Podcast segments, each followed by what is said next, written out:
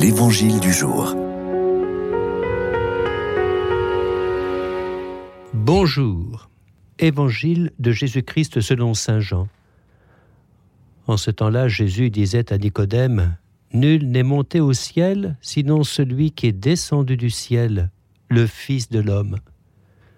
De même que le serpent de bronze fut élevé par Moïse dans le désert, ainsi faut-il que le Fils de l'homme soit élevé afin qu'en lui tout homme qui croit ait la vie éternelle. Car Dieu a tellement aimé le monde qu'il a donné son Fils unique, afin que quiconque croit en lui ne se perde pas, mais obtienne la vie éternelle. Car Dieu a envoyé son Fils dans le monde, non pas pour juger le monde, mais pour que par lui le monde soit sauvé. La fête de la croix glorieuse est l'une des plus anciennes du calendrier chrétien. Elle nous plonge dans l'atmosphère de l'église de Jérusalem au 5e siècle, à l'époque byzantine. Sans oublier les églises orientales anciennes qu'il a faites également. Nous sommes tellement habitués comme chrétiens à considérer le mystère de la croix que nous oublions peut-être l'enracinement biblique de l'immense mystère de la croix. Et c'est Jésus lui-même qui met en relief sa propre passion à venir avec le serpent de bronze élevé par Moïse dans le désert du Sinaï, lorsque le peuple d'Israël avait désobéi en récriminant contre Dieu et avait subi les serpents à la morsure brûlante.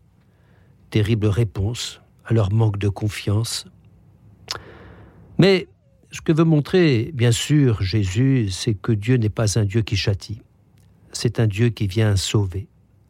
Le signe du serpent de bronze, qui semble symboliser la mort, est en même temps dressé pour sauver ceux qui regardent dans sa direction.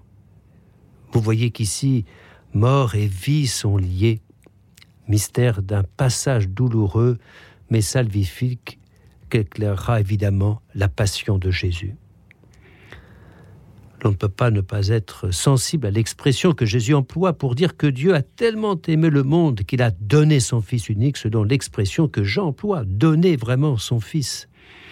Nous avons à retrouver le vrai visage de Dieu qui a préparé les cœurs des hommes dans la longue histoire du peuple d'Israël en pardonnant le genre humain marqué par le péché. Et c'est bien ce que le mystère de la croix de Jésus nous révèle, la bonté du Père qui sauve, qui donne son Fils. L'élévation de la croix, c'est la victoire de l'amour. Évidemment, c'est un paradoxe. Cette victoire est acquise à travers l'étape de la mort, mais précisément chez Jean, cette élévation sur la croix, c'est déjà la victoire. N'oublions pas, la condition que l'Évangile met à ce salut, croire en lui pour ne pas se perdre. Tout dépend de la foi.